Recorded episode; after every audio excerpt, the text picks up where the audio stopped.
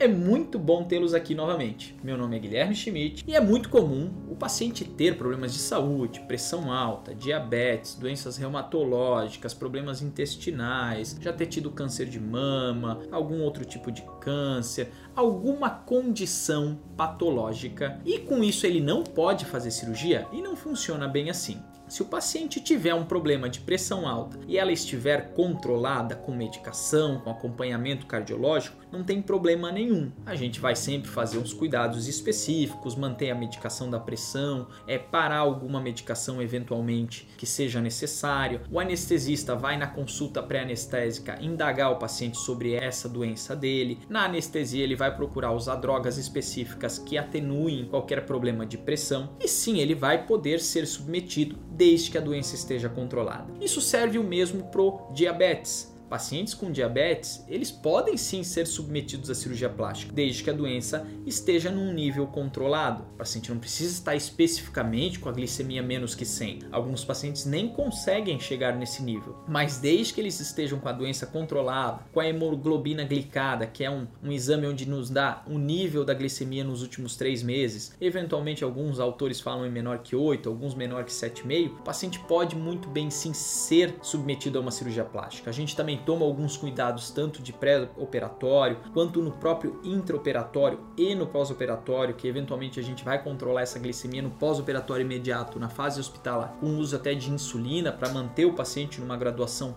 bem dentro do que a gente deseja, para que sim esse pós-operatório ocorra da melhor maneira. Doenças reumatológicas, eu sempre peço auxílio do reumatologista, a gente sempre discute cada doença especificamente. Algumas, no meu ver, como lupus, eu acho que não existe tanta indicação, é né? melhor às vezes o paciente evitar cirurgias que não são estritamente necessárias. Porém, cada caso é avaliado de maneira individualizada, conversado com o profissional que acompanha o paciente para a gente decidir em conjunto qual que é a melhor tática, se é operar ou não este paciente. Mas doutor, eu tive trombose, embolia e aí eu posso operar de novo? Nesses casos, geralmente eu pre prefiro não operar o paciente porque o risco de o paciente fazer uma cirurgia plástica e ter um novo evento tromboembólico, no meu ver, não compensa a realização de uma nova cirurgia. Aí eu prefiro realmente deixar de realizar e prezar pela segurança e pela vida do meu paciente. Então isso é importante. Se o paciente tiver doença e desde que ela esteja controlada, na maioria das das vezes a gente tem como fazer a cirurgia,